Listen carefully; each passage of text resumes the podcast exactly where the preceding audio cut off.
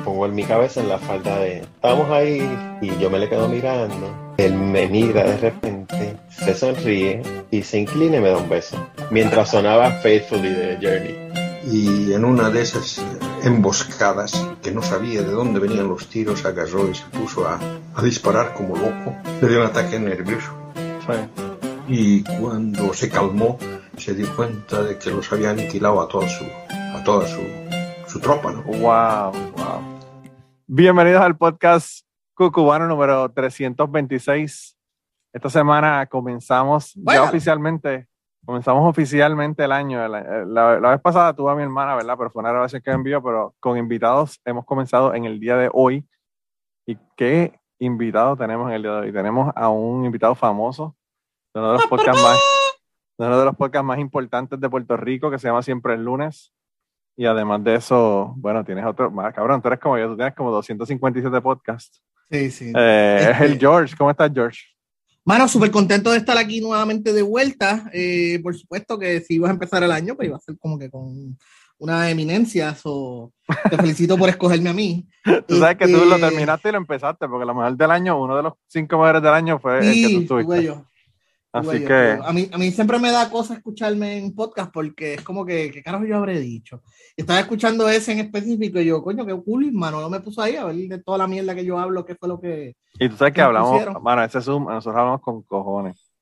Ese Zoom estuvo brutal. A mí me de hecho, lo tuviste que dividir en dos. De la sí, lo tuve que dividir en dos porque es que era demasiado, era, demasiado. Y, y los Zooms, yo siempre los pongo para una hora y media, los de Patreon pero loco, a veces yo arranco a las 7 y a, las, a 11 y media le digo a la gente, mira, vámonos ya, puñeta.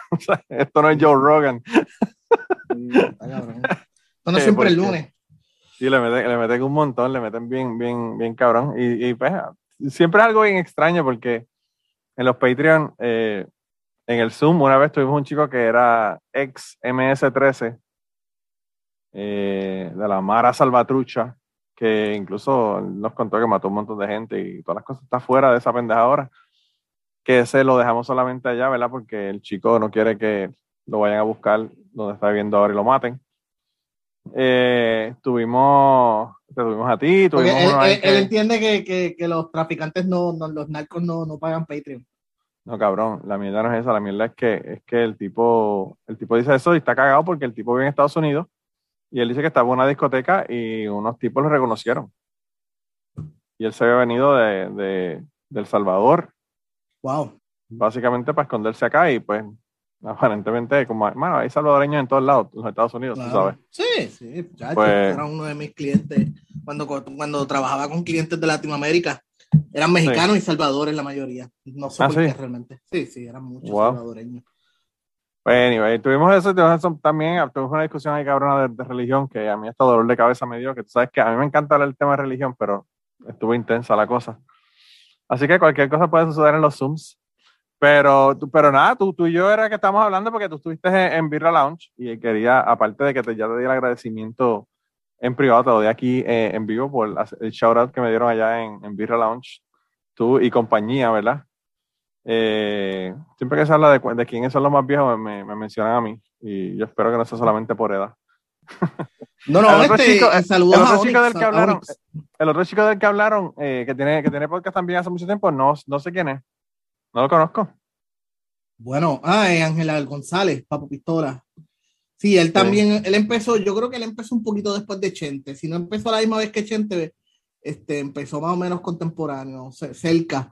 Este, Papo Pistola, él es un, un chamaco súper talentoso. Él es una de estas personas que son, que hacen de todo, tú sabes. El tipo actúa, el tipo canta, toca instrumentos, hace comedia. ¿Y cómo se llama el podcast de Dulce Compañía. Ah, claro, claro que sí. Sí, que conozco, yo conozco el podcast, lo que pasa es que no lo conocía a él. Eh, tremendo tipo. Pues, pues empezar porque siempre empezó porque yo, porque yo, yo, Chente técnicamente empezó antes que yo. Porque Chente estuvo en un podcast que se llamaba En Profundo. Estaba él, estaba Fetoso, estaba Redot, estaba este. ¿Quién más estaba? Bueno, el chico que lo hizo fue el chico este que trabaja en, Radio Universidad. Eh, anyway, y pues él ellos comenzaron antes que yo, y yo comencé en el 2010. Y entonces después Chente se fue por su cuenta e hizo, hizo Mazacote y toda la cuestión. Pero hablando de un montón de temas súper interesantes cuando, cuando estuviste allá en, en, el, en el podcast de de verdad que me gustó muchísimo el, el episodio. Gracias. Estuvo bien bueno.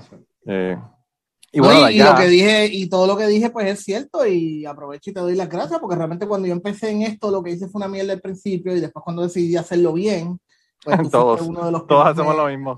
Sí, sí, tú fuiste una de, la, una de los pilares de, de, que yo haya podido empezar, así que siempre, te, siempre voy a estar agradecido de eso. Pero fíjate, eh, es bien interesante porque antes la, la idea era, eh, pues lo haces ahí mierda, como puedes, y después se mejora. Pero ahora, con la, los avances de la tecnología y con la facilidad de uno comprar un micrófono para conectarlo a la computadora y seguir hablando, que están baratísimos, antes costaban un montón de dinero, pues en general los podcasts ahora comienzan con muy buena calidad. Sí. Porque tú Lo te que pasa también es que, claro, ¿no? Y, y, ahora hay tanto, ahora hay, hay tanta información de cómo hacerlo. En aquel momento, pues, digo, había bastante, no, no, no mentir, o sea, entre tú, tú, y Chente, pues me dieron la mano, siempre estaban dispuestos para, disponibles para contestar mis preguntas, pero YouTube y Google fueron también amigos y, y ahora hace casi 10 años después, más todavía, o sea, hay mucha más información disponible para uno aprender a hacerlo. Eh, y es cierto lo del micrófono, pero la realidad, la realidad es que hoy con, un, con tu celular tú vas todas las aplicaciones necesarias para empezar. Claro. Tú vas a una aplicación que te permite editar fotos, para tener las fotos como te las pide Apple Podcast.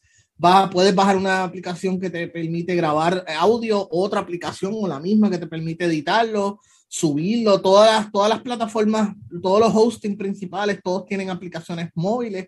So, técnicamente tú con un celular ya tienes lo que necesitas para hacer un podcast. Obviamente, pues la, la medida que, ¿verdad? Si que, que, tengas más acceso económico, pues puedas comprar el micrófono, puedas comprar una computadora donde se te haga más fácil editar, pues todo, sí. todo depende. Pero lo otro también es que eh, yo hace un tiempito leí algo que, que me, me, me, me es que pues, lo primero que tú hagas siempre va a estar mal. O sea, eh, eh, el primer podcast siempre va a estar mal, el primer video, el primer TikTok, el primer eh, YouTube, o sea, todo, todo lo, lo, lo, primero que tú hagas, siempre te va a quedar mal. Lo, y de ahí entonces tú sigues montando. La cuestión es la consistencia y claro. aprendiendo. Yo, yo tuve aquí al principio, al principio del podcast, tuve a Yolanda Arroyo Pizarro, que es una escritora de Puerto Rico, muy famosa. Y la traje porque a mí me encantan sus libros, ¿verdad? Y entonces, en un momento dado, conseguí un libro que no lo conseguí en ningún lado, pero hice un viaje a Puerto Rico. Cuando fui a Puerto Rico, fui a una librería y encontré el libro. Y era uno de los primeros libros de ella. Y le me sacó una foto y se la mandé y le dije, mira, wow, conseguí este libro. Y me dijo, ay, por favor, mejor no lo lea, porque se abochornaba, porque era de los primeros libros. Y yo dije, claro. bueno, o sea, eh, quizás a ti ahora te da cosa el que la gente lea tus primeros escritos, pero pues, como, como, como dices tú, todo el mundo tiene que comenzar por algún lado y la experiencia se adquiere haciendo, ¿verdad? Así que, pues no hay, no hay más remedio. Pero me dio risa porque yo tan emocionado con mi libro y ella me dijo, ay, por favor, no lo lea. Así que en esa, en esa quedó. Eh, mira, loco, ¿y, y cómo, ha, cómo, has estado? ¿Qué ha pasado? Cuéntame de tu vida. Yo sé que mira, el mano, año 2021 este, fue el 2021 intenso. Fue, muy, fue, bastante mierda. Eh, obviamente pues, está marcado por el fallecimiento de mi esposa. No voy a hablar de esos días, realmente no estoy para eso todavía. Quizás en un futuro, quizás nunca, pero anyway, este, aparte de eso, pues de lo que quería, te dije que iba a hablar este episodio, que era de mi viaje a Los Ángeles. Eh, sí todo empieza porque en el 2020 a mí finalmente me aceptan la Critic Choice Association, que es esta, este gremio de críticos que, que, había expandido su base, había decidido expandir su base de 50 y ahora somos como 500 alrededor de Estados Unidos y, y Canadá y ahora Puerto Rico. Entonces, yo había pedido, yo había solicitado entrada como, esa fue la tercera vez y a la tercera vez fue la vencida y entonces me, me aceptaron.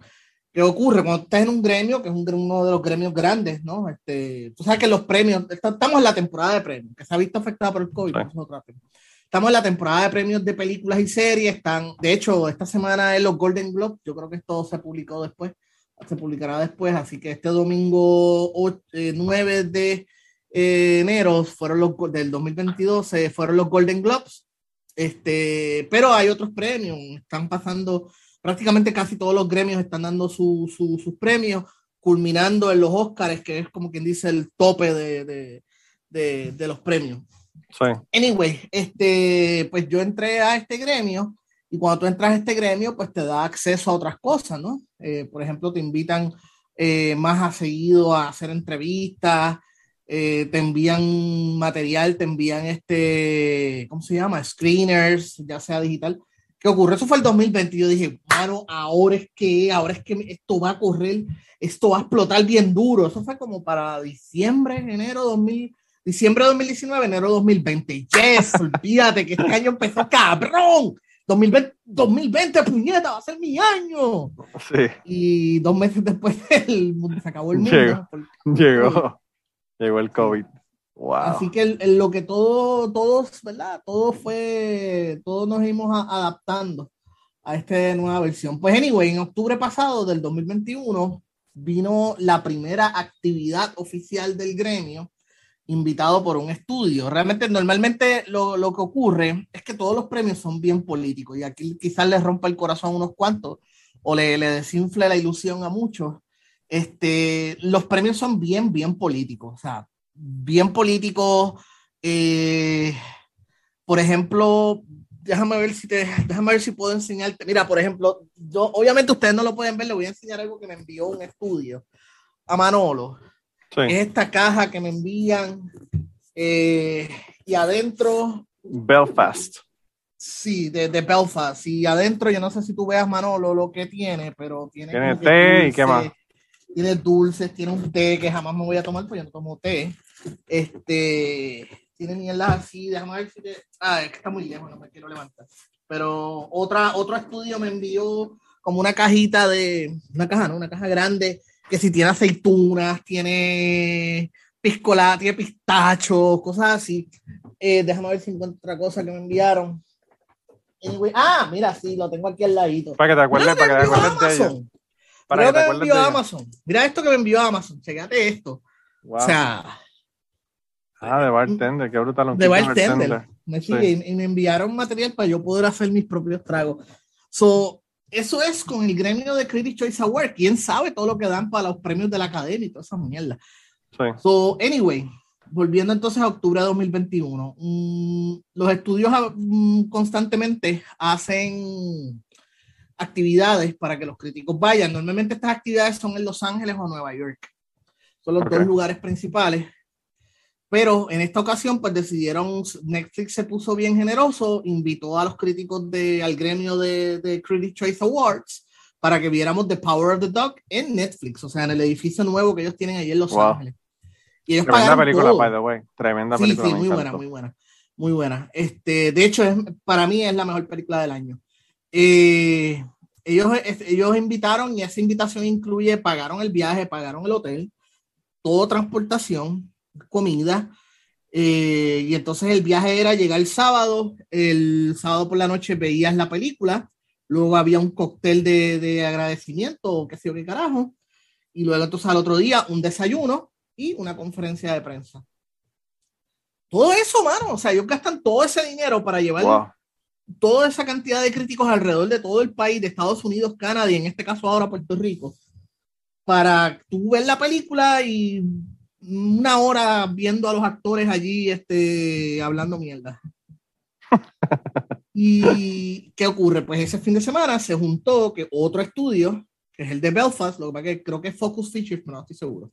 Este, no me, no me, no me, no me cite, es Focus Features o NBC Universal. Pues parece que se enteraron lo que hizo Netflix, hicieron lo mismo, pero con Belfast. Y decidieron invitar entonces a los críticos de, ya ellos tenían esa actividad hecha y pues dijeron, espérate, vamos a sacar este menudo que tenemos aquí en el carro y vamos a invitar a, entonces, vamos a invitarlos, ya que ellos van a estar en Los Ángeles, vamos a aprovechar y nos invitaron. Entonces, pues de sábado para domingo lo pagó Netflix, de domingo para martes lo pagó eh, Focus o NBC Universe, no me acuerdo, que básicamente todo pago, Manolo, o sea, transportación, todo, lo único que tenía, lo único que yo gasté fue lo que, pues, cosas que yo me compré y mierdas así. Este, So, para que ustedes vean cuán político es toda esta mierda, así que cuando ustedes vean los premios de los Oscars, tengan en cuenta que mucho de esto ocurre. No, y la, la pendejada es que, o sea, es bien, es bien, tú, ahora que tú hablas de que es político, el hecho de que Netflix haya hecho una cosa como esta, lo que refleja es que Netflix está bien entregado para entrar en este mundo, porque tú sabes que a Netflix y a, y a las otras compañías, ¿verdad? Realmente, que, que, están haciendo ahora contenido, están haciendo películas, están haciendo series y toda la cuestión, como que le dan de codo los, estudios tradicionales, ¿verdad? Porque pues no, no, los tratan como que son estudios reales, pero al fin y al cabo sí terminan terminan unas películas yo, Yo creo que una, una, de las personas más visionarias en la industria es Ted Sarandos, eh, que es el presidente de Netflix como tal. No es el CEO, pero es el presidente de lo que es la división de lo, el que maneja el día a día de Netflix. Ted Sarandos es una de las personas más visionarias. Él hace 7, 8 años atrás él se dio cuenta que el streaming iba a ser el futuro. Y hace 7, 8 años atrás él dijo, Netflix en un futuro la mitad de su contenido va a ser original. Cuando empezó a House of Cards, él dijo, vamos a hacer contenido original porque el streaming es el futuro. En aquel momento, hace 7, 8 años allá, todo el mundo, tú sabes, mucha gente lo descartó, los estudios dijeron que no, que el cine iba a durar, que eso, el cine no iba a ocurrir, porque es una industria multimillonaria. Y eso sin contar la opinión de todos esos dueños de cadenas grandes. En Estados Unidos creo que hay, todavía hay cuatro cadenas grandes. Eh, más todas las, las redes de cadenas que hay pequeñas alrededor de todo, de todo el país. So, Ted Sarandos tuvo esa visión y ahora en el 2022, pues, ¿qué ocurre, mano? Todo el mundo tiene su propio servicio de streaming y el COVID hizo algo que iba a pasar eventualmente. Y el COVID lo que hizo fue adelantó, si acaso, cinco años de algo que iba a pasar anyway. Si no hubiera ocurrido COVID, esto como quieren cinco años fácilmente hubiera ocurrido. Y es que el, net, el streaming es el presente y el futuro. Y te voy a dar un ejemplo fácil de por qué es así. Eh, tanto la película esta de Don't Look Up, la de Leonardo DiCaprio y Jennifer Lawrence, y Encanto, que es la película de Disney, esta animada, que está ahora todo el mundo en Facebook está hablando de ella, por lo menos en mi Facebook, todo el mundo está hablando de esas dos películas. Esas dos películas estuvieron casi un mes cada una en el cine, antes de llegar a, sus respectivos streamers. Encanto estrenó como 45 días antes y Don't Look Up creo que estuvo tres semanas antes de, llegar al streaming. Y tú no veías a nadie, casi nadie hablaba de esas películas cuando estaba en el cine. Casi tú no leías nada. Una vez que tanto Encanto como Don Look Up llegaron a sus respectivos streamers, ahí fue que explotó la cosa. Porque es donde la gente ya está viendo, ese es el presente, o sea. Eh, eh, bueno, ahora mismo, yo vi, una noticia, yo vi una noticia hoy, hoy estamos grabando el viernes, entonces sale el lunes. El, eh, hoy vi que la película Turning Red, que la iban a tirar en la iban a tirar en estudio, ya dijeron fuck it, vámonos directo para Disney Plus. De hecho, Pixar debe, la gente de Pixar debe estar bien cojonada porque ellos las últimas tres películas se las han tirado directo a, a, Disney Plus. Sí, Con éxito. Eh, la primera fue Onward, que estuvo como dos semanas en cine. Cuando explota el COVID, decidieron tirarlo para, para, para Disney Plus. Luego fue Soul, si no me equivoco, y Luca. Y ahora van directo para el cine exclusivo. Y es que es, el, es, el, presente y el futuro, no hay nada más. Yo, yo me he autoflagelado pensando en la posibilidad de que yo tengo Netflix desde el año 2005. O sea, yo tengo Netflix hace ya, ya casi para 20 años. Y cuando Netflix era que te mandaban DVDs, o sea, como era la pendejada. Y cuando ellos empezaron a hacer streaming, que obviamente el streaming no estaba a la, a la calidad y la categoría que está ahora, ¿verdad? Que era una mierda al principio, yo eh, pensé, mano, esto de verdad que esta gente están, están picando fuera el hoyo, esto va a ser una mierda, esto lo mismo que pensaron todos los estudios, ¿verdad? Y si yo hubiese sabido en aquel momento que esto iba a ser como es ahora, me hubiese comprado dos mil pesos en acciones de Netflix.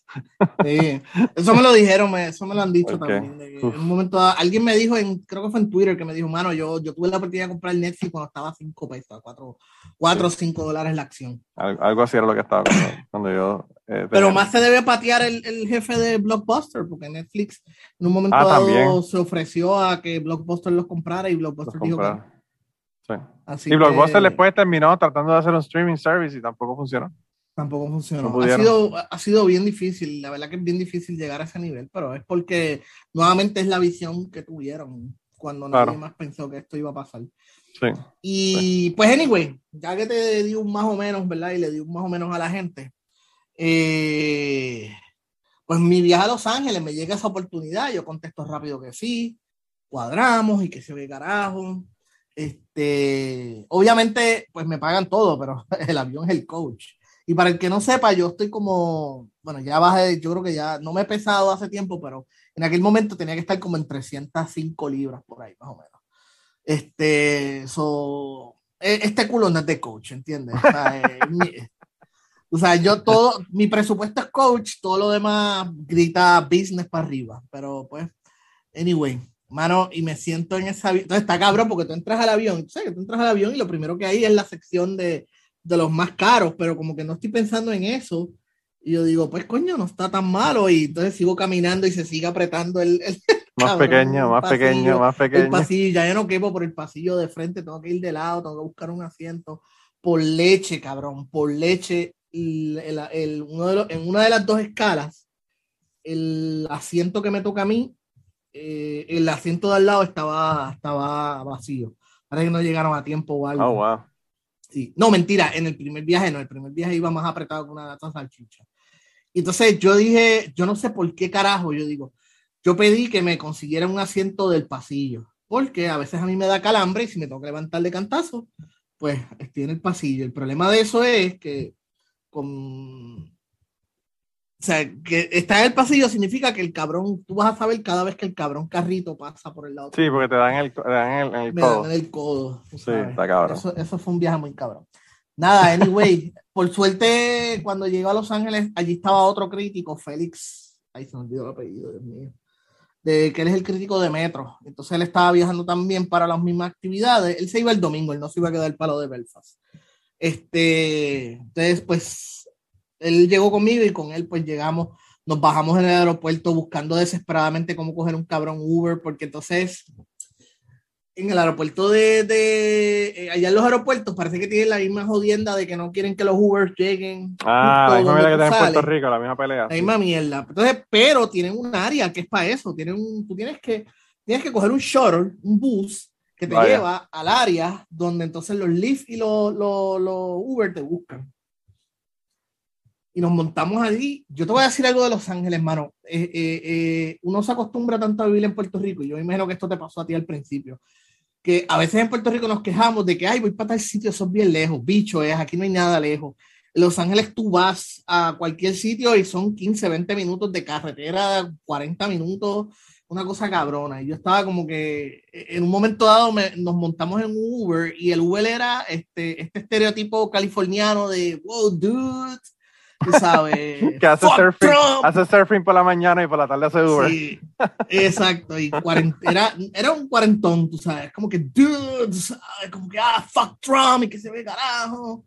Este, y nos llevó para allá, pero súper, súper, súper cabrón. El, el cuarto hotel estaba súper cabrón también. Este, digo, no te dejaron, mí, en, el, no te dejaron en, el, en el hotel donde la, donde la, la chica de Cana, la canadiense se, se apareció en, en el tanque de agua. No, yo creo que ese hotel no estaba funcionando, tiene otro nombre. Yo no sé, yo, yo- yo creo que lo vendieron y van a hacer mitad residencial, mitad hotel, una mierda así. Ah, que- sí, sí, sí, sí, sí, sí, sí, porque, eh, me, tienes razón porque yo vi el documental ese también de Netflix que hablaba de... Sí, no sé qué, no sé qué van a hacer, pero eso, eso está en el, en, en el borde de Skid Row, o sea que eso tú puedes, puedes salir y Sí. meterte dos puñalas a alguien. Fácil, fácil. Lo mismo consigues un, un- consigues un taxi, consigues una puñalada. Sí, Claro. sí. Pero no, no, no, fuimos para ese hotel, porque de hecho es en Beverly Hills. ¿sabes? Sí, sí, sí, me imagino que era donde donde estaban los estudios, claro. Era Beverly Hills. Tú sabes que me impresiona mucho verlo porque yo, uno como que, pues como no vive allá, pues de momento yo me sentí que estaba en Inception, porque hay una parte de la carretera cuando tú ya estás acercándote, lo que le dicen The Hill, que entonces Ajá. es las casas de las colinas. Cabrón, yo me sentía como una película porque cuando tú estás ahí y tú miras para el lado y tú ves esas casas así como que subiendo, dices, holy shit, ¿sabes? Este cabrón Uber me dio drogas y yo no me di cuenta porque es que se ve como que bien película. Y también, y también, o sea, uno ha visto, uno ha visto esas partes de Los Ángeles tantas veces en películas Sí, que uno pasa, sí, pasa por ahí y la reconoce, porque imagínate. Eh, O juega Grand Theft Auto también, que eso me pasó el. También, el- también, el- sí, juega Grand Theft Auto. partes por Grand Theft Auto. sí. Fucking nerd. Y, y entonces llegamos al hotel y que se ve carajo. Yo llego al hotel, llegamos al hotel tarde. La cuestión es, mano, que no te he contado lo más cabrón. A mí no me molesta estar incómodo. Pero sí mi preocupación era que no me fueran a dar ganas de cagar, porque yo cagar en un... O sea, si no quepo en el asiento, imagínate tratar de cagar en uno de esos cabrones baños. Yo Entonces, decía, so, me tomé un Imodium y en la escala dejé eso allí en Texas, deben estar estudiándolo todavía. cuando llegamos a Los Ángeles, tenía que hacerme una prueba de COVID yo mismo. Yo tuve que hacerme esa prueba mientras destrozaba el baño allí para entonces llegar allá. El problema, no, tenía COVID, pero tenía E. coli. Chacho, tenía E. coli, exacto. Llego a la guagua, nos llevan también en un shuttle bien cabrón, nos van allí, entramos a Netflix. Netflix, lo primero que tú ves cuando entras a Netflix, aparte de las pantallas que dicen Netflix, es, tú ves el, el ¿cómo se llama? El, el pasillito donde tienen todos los premios que se han ganado. Pues tienes razón, ellos están tratando de convertirse, ellos están persiguiendo su, la meca de Netflix ganar la mejor película del año. Esa, esa ha sido su, su, meta y, no lo han logrado todavía. Pero, no, dudo, no dudo que lo hagan porque realmente la película, la calidad de la película eventualmente va a pasar. están brutales, o sea, están brutales. Eventualmente va a pasar y, y, especialmente ahora que cada vez hay más estrenos en streaming, el streaming está dominando más y yo creo que a la academia no le va a quedar más opción que aceptar las películas de streaming, porque ahora mismo uno de los requerimientos para ser nominado es que la película tenga que estar en cine no sé cuántas semanas o cuántos días. Sí. Y eso es uno de los requerimientos. Yo imagino que eso en el 2020 lo quitaron por el COVID, lo han vuelto a restituir. Yo creo que eso eventualmente se va a ir porque es que realmente el cine va susceptible de, de películas Marvel y superhéroes, que son las que realmente están haciendo dinero ahora mismo. Sí, sí. Anyway, este, llegamos allí al Netflix y la sala es súper incómoda porque nuevamente es para culos normales, no son para los extra large. Y, y, cabrón me quedó dormido viendo la película. Vete pa'l carajo. Qué cabrón. Lo más cabrón es que yo entro a la sala, la sala está llena, la sala está llena y me toca sentarme en la primera fila. Y el George roncando en la primera fila. Y yo roncando bien cabrón. entonces me doy cuenta, yo estoy tratando de mantenerme porque la película es buena, o sea, genuinamente es muy buena. Sí. Pero estoy agotado porque no dormí la noche antes, el nerviosismo de no, no. Yo tuve la idea de que yo, ¿sabes lo que voy a hacer? Yo no voy a dormir y así duermo en el viaje.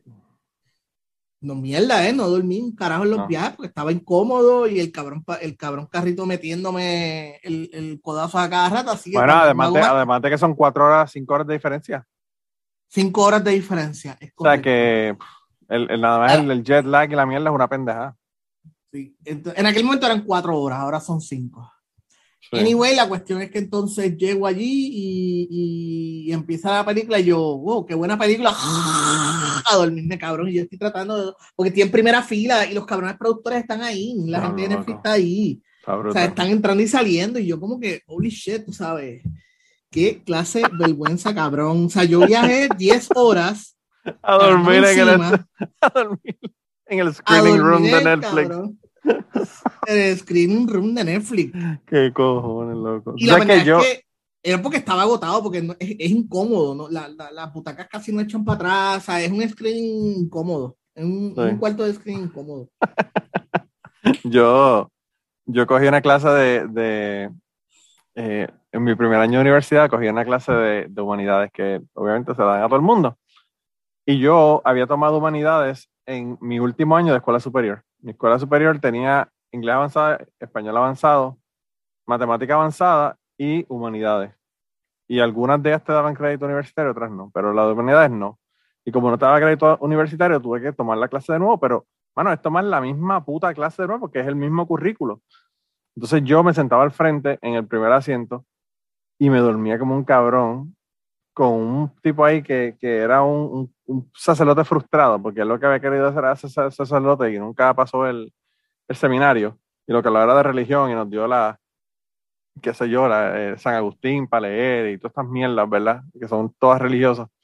Y yo me dormí bien cabrón, y el último día de, de, la, de la clase dijo, bueno, este es mi último semestre dando clases, así que yo quería agradecerle a ustedes por estar conmigo aquí en el último semestre excepto los que se durmieron, y yo como que, porque el cabrón sabe, sabe yo, si yo me estaba en, el primer, en la primera puto acento de la, de la fila y al frente de él. Y él me veía ahí dormido y yo como que, wow, diablo, qué cojones. A lo mejor por eso era su último semestre, dijo, olvídate esto, este es mi trabajo, cabrón. Ya estoy durmiendo, ya, ya estoy durmiendo a la gente. Le, le, quitaste las ganas de ser maestro. Sí, bien cabrón, está brutal. So anyway, de hecho, yo tuve que esperar a que la película me la pusieran en el Netflix para poder escribir las reseñas, pues yo no me acordaba muy bien de, de lo que había visto. Digo, lo que, lo que vi me gustó, lo que vi me gustó, lo que, lo que vi cuando estaba despierto me gustó, pero la película como está, está. Entonces, chequeate esto, porque esto es parte de, para contártelo te voy a contar lo que pasó al otro día, o a los otros dos días. Es importante que sepan esta parte. Cuando salimos del screening, allí mismo nos tienen este, un cóctel de bienvenida, incluyendo unas comiditas. Ah, chévere, qué sé yo, yo comí, empiezo a hacer networking, conocer a otros críticos. Este, allí estaba Félix, que él me ayudó a conocer un par de gente. Comimos, qué sé yo, qué carajo. Barra abierta, podía beber todo lo que quisiera, no tengo que guiar. Cool. Después que no, no, no iba a beber tanto como para hacer un papelón, pero podía beber para sentirme, para pasarla chilling y tranquilo que no voy a, no tengo que guiar y voy a dormir cabrón hasta el otro día. El otro día es la conferencia de prensa, allí nos tienen en, el Four Seasons de Beverly Hills. Que allí, después me dieron que es que allí hacen todo, allí casi todo lo que son conferencias de prensa de Los Ángeles de los estudios grandes las hacen allí siempre. Wow. Entonces, pues te tienen un, un, desayuno buffet bien cabrón. Yo cogí allí de todo. Yo dije, yo nunca voy a tener, quién sabe si alguna vez tengo una oportunidad como esta. Cogí bacon. Y en Los Ángeles, cabrón. En Los Ángeles, tú sabes que, que, hay mucha gente que la gente de allí es como que va a coger una frutita. Va a coger avocado toast voy a coger una frutita, voy a coger este, un poquito de ensalada y, y ah, bacon. Con el bacon. y yo allí, no wow. caber en el asiento cuando regresara para Puerto Rico. Cabrón, yo estaba allí, Homero Simpson. Este bacon, yo puedo coger todo el bacon que yo quiera, cabrón. Obviamente dentro de mí, porque tú sabes, estoy en mi mejor comportamiento, como que todo el mundo con su avocado toast y tú con la, con, con la pila de bacon y, bacon y bacon, holy shit, a estar aquí como un cabrón. Y así lo hice. Entonces, ¿qué ocurre? Pues como parte de la estrategia de los estudios, que, ¿verdad? Pues eh, eh, tratan de, de, de, tener a todo el mundo bien contentito. Está, ¿tú sabes quién es Cody Smith McPhee? Quizás viste la foto que puse en, en, en Instagram. No. Corey Smith McFreak, él, él, es el chamaquito de Power el chamaquito bien flaco, el hijo de ah, sí, en la película. Sí, sí, sí, sí. Ok. Que él, cuando era chamaquito, él hizo de. Ay, él, se, se, dio a conocer por esta película que se llama Let Me y The Road, que son muy buenas, by the way. El tipo, el tipo tiene muy buena carrera y después salió en las películas de X-Men como Nightcrawler. Chamaquito trabaja muy bien y esta película trabaja cabrón.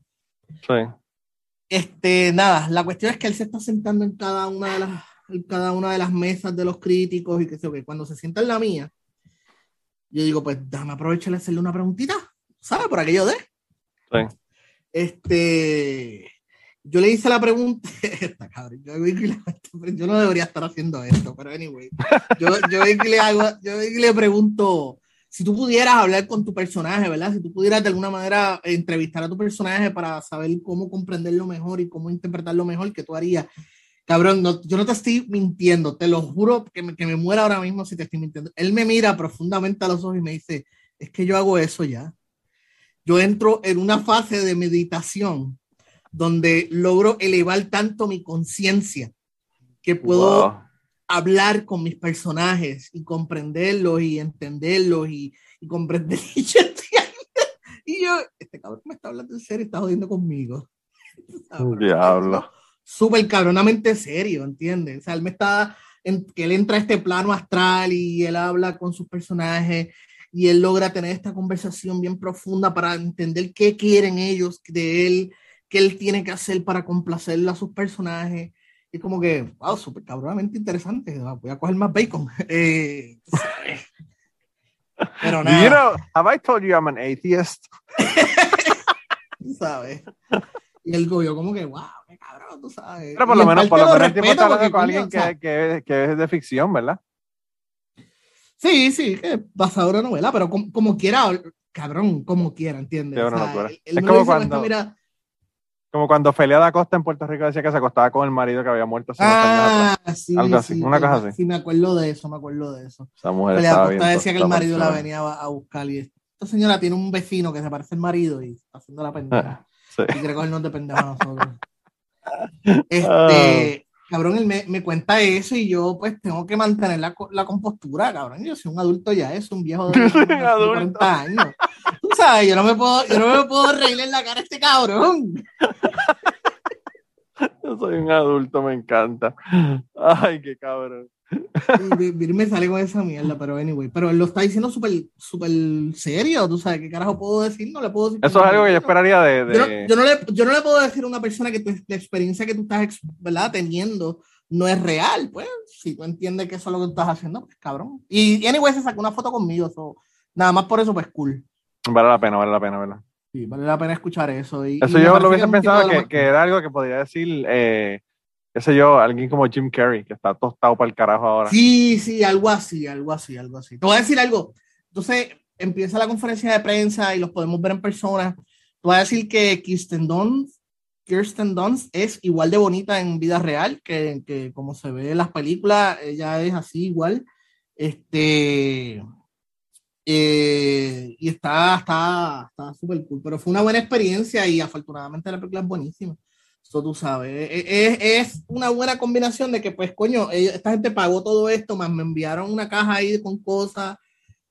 Y no me siento mal porque la película es buena, eso es cool. Es combinado. Malo sería si me invitan para allá y la película es una mierda y yo, pues, cabrón, mala mía, pero. La próxima, vez, la próxima vez, si estás un poco cansado, lo que te puedo hacer es decir, fuck it, me voy para hacer papelones aquí en el, en el screening room de Netflix, me voy, me voy para el comedy, comedy store a ver a, comedy De hecho, quería ir porque al otro día, o sea, esa actividad de Netflix era sábado para domingo, domingo los críticos se iban, pero como entonces empieza lo de Belfast, pues Belfast, el estudio me paga que yo me quede de domingo para entonces ir el lunes, porque no tenía sentido irme el lunes para regresar, digo, irme domingo para regresar el lunes y ellos pues bregaron con eso. Claro. eso significa que yo tuve todo el domingo después de la conferencia de prensa Libre. Tuve todo el domingo libre para irme por ahí a explorar. Y quería ir al Comedy Store, pero no habían funciones los domingos. Generalmente lo que pasa es que como todos los comediantes están viajando los, fines de semana. Exacto. tenía un montón de actividades, tenía un montón de actividades de martes para, de martes para adelante, tenía un montón, pero ya, ya no podía. Usualmente lunes a miércoles, por ahí, lunes a jueves, son, bueno, er, ya no los lineups que tú Sí, sí, sí. Los line Que tú, para verlos a todos ellos, tendrías que pagar 600 pesos para verlos a todos. Sí. Y es un line-up brutal. Aunque ahora, ¿verdad? Sí, de hecho, el de esa semana también estaba bien cabrón. El de esa semana también estaba bien cabrón. La verdad que ahora mismo no me acuerdo, pero recuerdo haber visto el line-up y como que, holy shit. Anyway, no fui porque al otro día, pues, luego de la conferencia de precios, regreso al hotel y yo digo, pues, coño, vamos a visitar un poquito de Los Ángeles como era mi primera vez y no quería como que tirarme muy de pecho, dije, voy a hacer cosas turísticas, you know, tourist trap y mierda así. Y una de ellas fue pues que fui para el Santa Mónica Pier, que ahí es cuando te digo que me sentí como cuando estaba en Gran Tefauro, porque es como que yo he visitado estas áreas partes y eh. no fucking nerd las he visitado en un juego. Está cabrón, yo no, ¿tú has ido alguna vez al Santa Mónica Pier? No. No, anyway pues cuando tú entras al Santa Mónica Pier, eh, no, mentira, lo primero que hice fue ir a un in out, porque yo dije, espérate, yo no voy a venir a Los Ángeles a comer de Burger King. Sí, no, no, no tienes que probar la General Burger, que todo el mundo habla de ellos. ajá, entonces había un sitio que me recomendaron que se llama X-Lot, que es básicamente todo es a base de huevo, o sea, es sándwiches de huevo, revoltillo, todo. Pero cuando, entonces, lo cabrón es que el tipo me dice, el tipo del hotel, un que trabaja en el hotel, me dice, ah, no, es que es donde yo como. Y te tienes que entrar por allá, tienes que caminar por allá, porque justo frente al hotel hay un mall bien grande. Es domingo, el mall cierra, abre tarde, no todas las tiendas abren y pues la gente no está saliendo porque allí en Los Ángeles eso pues todavía están siendo bien, bien precavidos. Y el cabrón que me manda. No es que no estás en Kentucky. No estoy en Kentucky. yo, yo, estuve, yo, estuve, en Gatlinburg la semana pasada y nadie. Estaba solamente mi, mi, sobrino, mi tía, mi hermana y nosotros con mascarilla. Todo el resto de la gente, cero social distancing, cero mascarilla. Y probablemente cero, cero vacunas también, pero bueno. Probablemente. Anyway, eso es, o sea, que tú, para los efectos, tú te quitabas las mascarillas y estabas haciendo un ataque biológico allí. Sí, básicamente. básicamente. yo me hice dos pruebas cuando llegué de, de allá, imagínate. Pues, anyway, me manda para el mall y yo no sé si lo hizo a propósito porque, o que genuinamente se confundió. El cabrón me manda por un lado del mall y le di la vuelta al cabrón mall porque era, se entraba por, eh, estaba por el otro lado. Entré al mall y está, está bien cabrón, mano, porque este, tú sabes, uno se ha acostumbrado de aquí de Puerto Rico cuando va a ese, ese, ese mall allí en Los Ángeles, o sea, un montón de escaleras, eh, es, un es casi un asociado lo que tú necesitas para poder navegar eso.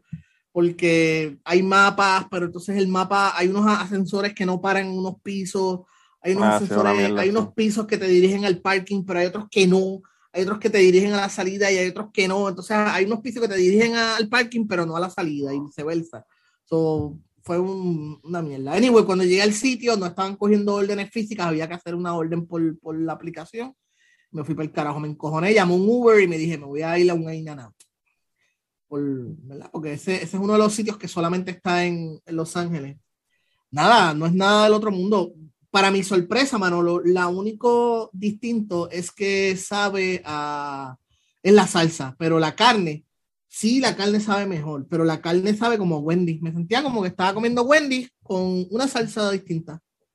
Ah, wow. So, fue como que aquí, un poquito de Yo no sé si tú has ido, aquí en la costa este hay una, una cadena que se llama Five Guys. Sí, Five Guys, que, es la competencia. pero no, no, me acuerdo qué pasó que no pude ir. Es la competencia de In Out y a mí me gusta muchísimo porque, porque las, las papas incluso son papas hechas acá, no son papas de estas de, prefabricadas de bolsa de estas de mierda que hay en, todos los, restaurantes de fast food. Y yo no sé, yo he escuchado personas que dicen que Five Guys es mejor que In, and Out y he escuchado personas que dicen que In and Out es mejor que Five Guys, pero son como que la competencia uno del otro.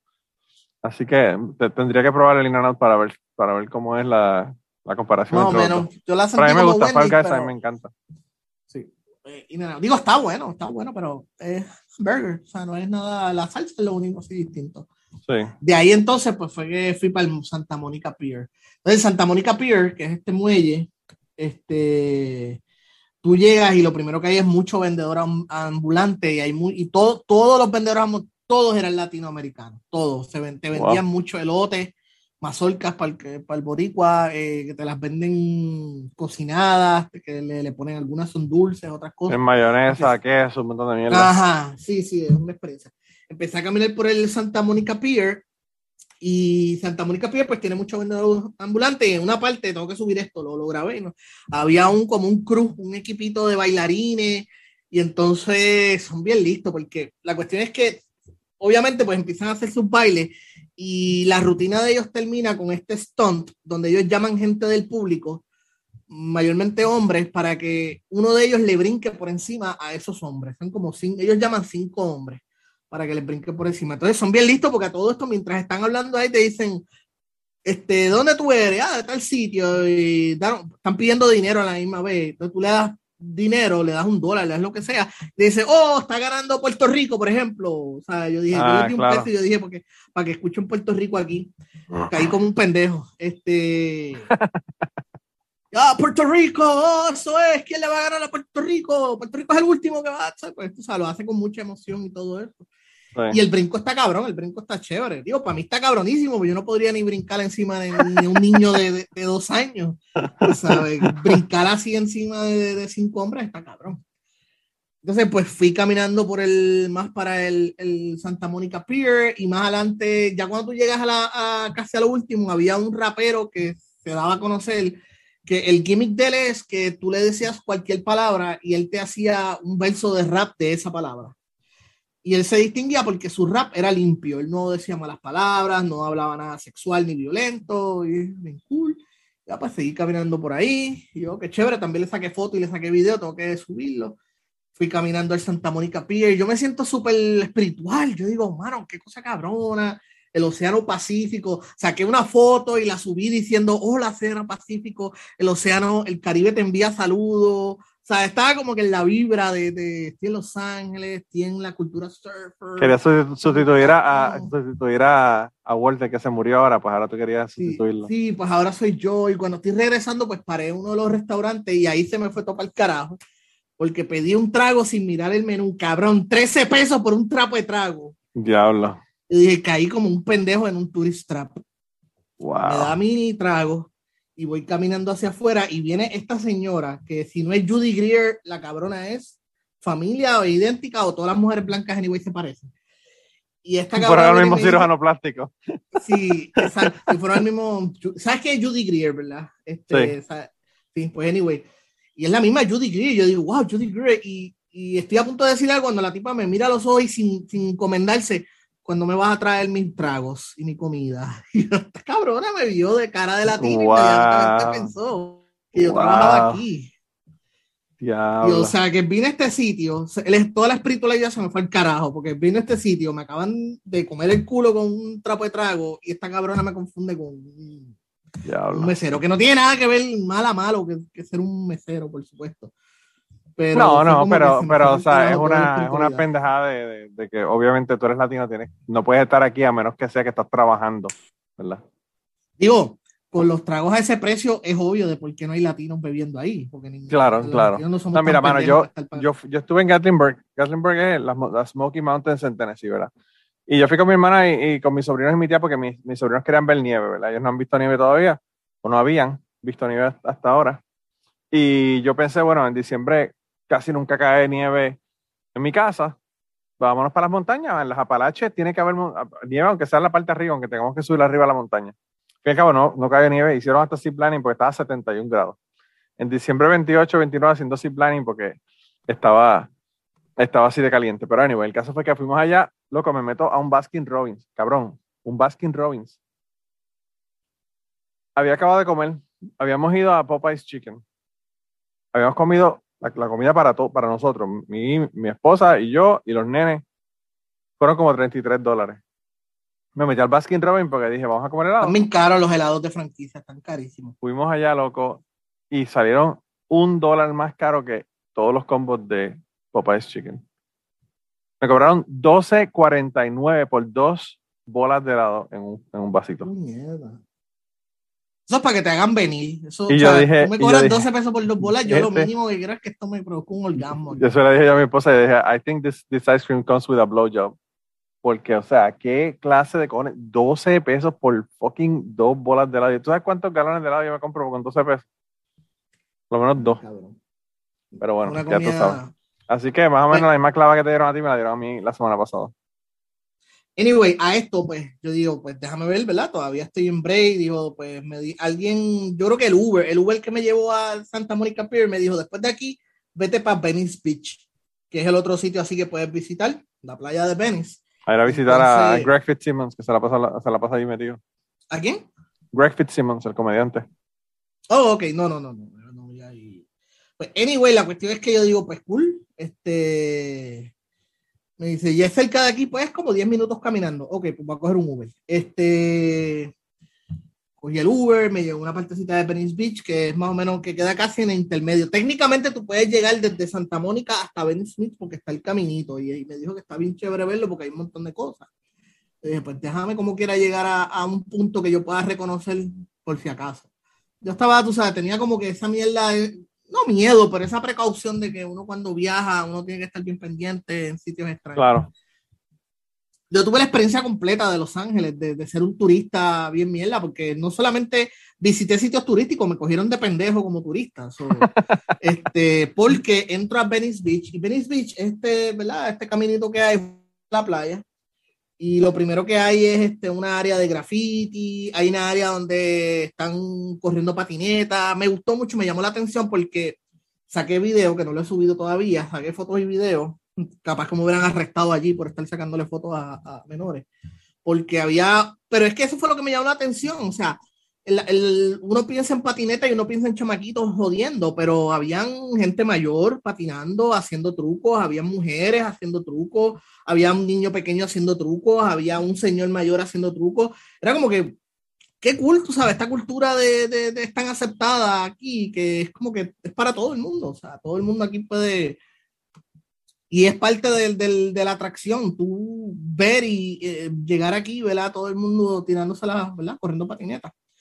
Anyway, todo ese camino por ahí está lleno de pequeñas tiendas, desde de, de gente que te para masaje hasta muchos restaurantes, muchos sitios de comida. Ay, yo no te he contado que el problema que yo tenía es que ese fin de semana yo estaba con el estómago mal. O sea, yo nunca me recuperé del viaje o nunca me recuperé de lo que tenía. Yo todo el tiempo yo no comí nada, yo lo único que hice fue beberme ese trago, pero nunca comí nada porque tenía miedo a que me fuera dar caer mal del estómago y, y estando tan lejos del hotel, este, ¿verdad? Me fuera a tener un accidente, así que no comí un carajo en, en todo ese camino, aunque había un par de sitios que me tentaron. hay mucha comida mexicana y mucha comida latinoamericana entre medio, entre, entre todo lo, el hot dog y pizza y hamburger, hay mucha oferta de tacos y, cosas así. Entonces llegué a la famosa parte del Muscle Beach, del, del, gimnasio que está, pero estaba cerrado. Me pareció más pequeño de lo que uno, de lo que esperaba. No sé si es que como la forma en que lo graban en, en las películas y las series, pero cuando fui es es más pequeñito de lo que yo realmente pensaba. Pero eso pasa también eh, con estudios, o sea, tú, tú ves los estudios de televisión cabronamente grandes y cuando vas al estudio es una cosa súper pequeña. Bien chiquitito, bien chiquitito y la parte que, que, graban es bien pequeñita, es, es, completamente cierto. Y entonces cuando estoy regresando, de camino, yo vi a esta muchacha que estaba escribiendo en una máquina de, de, de escribir de mecanografía de esas viejas que tú tienes que hacerle y todo, y así, pling, y todo. Y ella se llama Paulette de Paul. Yo estoy seguro que ese no es su nombre real, pero anyway, su nombre artístico es Paulette la poeta. Y ella, el truco es que te da tres pesitos. Por tres pesos te escribe un poema. Te hace unas preguntas, eso sí lo subí, porque me pareció, escribí un poemita bastante chévere. Ah, este, y, lo, y lo subí a mi Instagram y tengo el poema ahí porque ya lo, lo, lo escribe y, y, te da el papel donde lo escribe y tú le das el dinero. Ah, cuando estoy caminando de vuelta, cuando estoy como que, ay, gracias, qué chévere, qué experiencia tan chévere, ah, me siento bien iluminado, wow, qué cosa cabrona. Esta artista vio mi alma y me escribió un poema y es como que cuando voy caminando viene este, este tipo, este moreno grande y me da algo en la mano y yo pues lo cojo porque estoy distraído todavía con la magia de Polet. Y cuando lo cojo y me dice son 10 pesos. Y lo, lo, que había cogido en la mano era el cabrón CD de rap del cabrón ese que ni lo escuchaba. Eh, diablo porque eso lo hacen allí. El truco es como que te lo, te lo dan rápido para que tú no puedas reaccionar y te lo cobran al momento. Entonces yo allí como un pendejo tuve que comprar un CD de ese tipo, este, que, que ni, ni, lo he escuchado, de hecho, tengo que ponerlo. A lo mejor no, no tiene ni nada, a lo mejor está en blanco y yo bien pendejo. Me cogieron de pendejo, la experiencia completa de, de, de que me... Está weird el que, te den, el que te den un CD porque yo, yo he estado en Bill Street en, en Tennessee, en Memphis, y en Bill Street hay un montón de, músicos que están tocando a la orilla de la carretera y que, y que, han grabado, o sea, han pagado un estudio para grabar unas canciones o lo que fuera. Y había uno específicamente que tocaba guitarra y tenía la batería. Él tocaba con los pies, tocaba la batería y, la guitarra, ¿verdad? Y cantaba. Y cuando las personas le daban cinco pesos o más en un sombrero que tenía allí, el tipo lo que le daba era una, como una tarjeta de presentación. La tarjeta de presentación, por un lado tenía la información de él, por el lado de atrás tenía un website donde tú ver las canciones de él. Entonces ni, ni fucking CD, olvídate, bájala tú mismo, tú sabes, haz un download de, de, las canciones. Hay que estar pendiente y rápido decirles que no, porque tú te crees que te van a dar un, folleto. O sea que aquí en Puerto Rico pues hay sí, muchas sí, sí, te dan un montón de cosas, un flyer o una cosa. Flyers es la palabra, sí. Este, no me acuerdo el nombre en español pero te da un flyer. Un brochure. un brochure, exacto. este, y yo pensé que era eso, y de momento tengo un CD en la mano y el tipo mirándome como que son 10 pesos. Y yo, como que. Pues, yo tengo, un cuenta, tengo cuenta de brochure porque mi papá fue con el, con el contable y la esposa cuando abrieron el parador Casa Grande en, Utuado. Eh, el dueño lo conocía y le invitó para que comieran allá. Ellos fueron a comer, ¿verdad? Terminaron la comida y todo lo demás. Y él lo que quería básicamente era que papi conociera el sitio y lo recomendara y toda la cuestión. Entonces, eh, el señor viene y le dice, mira, eh, eh, no se vayan todavía, le voy a traer un brochure, ¿verdad? Del, restaurante y, de, y del parador. Y la esposa del, del contable le dice, ay no, tráigaselo a ellos nada más porque yo estoy muy llena. y mi papá dice que quería hacer un roto y meter la cabeza como la avestruz. Él dice que le dio un bochorno ajeno tan cabrón porque ella dijo, ay, no, tráigaselo, tráigaselo a ella porque yo estoy muy llena. yo, yo por lo menos hubiera dicho, no, él dijo brochure, no brocheta, para poder disimular la Para disimular la brutalidad de la señora. Wow, bueno. Qué brutal. Anyway, regresé al hotel, este, porque realmente, pues como dije, no, ya tenía hambre, pero no me atrevía a comer en la calle. Y ahí fue entonces tuve que pedir el Uber Eats y, mano, pedí un ramen. Yo nunca había comido ramen en mi vida. Y yo dije, coño, déjame pedir ramen porque nuevamente quiero pedir de cosas y estuvo cabrón, la verdad. es un y, allá el ramen es, y el ramen allá es con, con los noodles, no mierdas de noodles secos, son los noodles hechos acá y todas las pendejas son, son muy buenas. Y, te y era un bol bien grande, te echan la salsa aparte, eh, tú me, y es con los cebollines, el cerdo, todo, o sea, la mitad del huevo cocido, o sea, tremenda comida. Al otro día entonces, pues ya empieza la aventura con, con lo otro, con Belfast. Belfast era una premier, esa sí era la premier de Los Ángeles. Yo pensé que yo iba a ser como que iba a ser de reportero, iba a estar en la, la alfombra roja para qué sé yo, lo Espérate, estoy, me escuchaste, de momento me tiene un mensaje como que mi micrófono Sí, no sí se, cortó, pero cuéntame. Ok, pues anyway, yo, estoy, yo pienso que, que, voy a estar allí en los reporteros, pero no, era que nos habían invitado a ser parte de la Premier, no hicimos alfombra ah. roja, entramos por otra parte, porque estaban bien estrictos con esa mierda, lo de que hay que chequear este, la vacuna y toda esa mierda. Sí, el COVID, no la pena, sí. Entonces, cuando tú entras a esa, eh, creo que, ¿dónde fue la Premier? Fue, creo que es el nuevo museo, un nuevo museo que hay en Hollywood que es bien grande y como parte de, de, lo que tiene ese museo es esta sala gigantesca de, de para hacer ¿verdad? presentaciones y screening.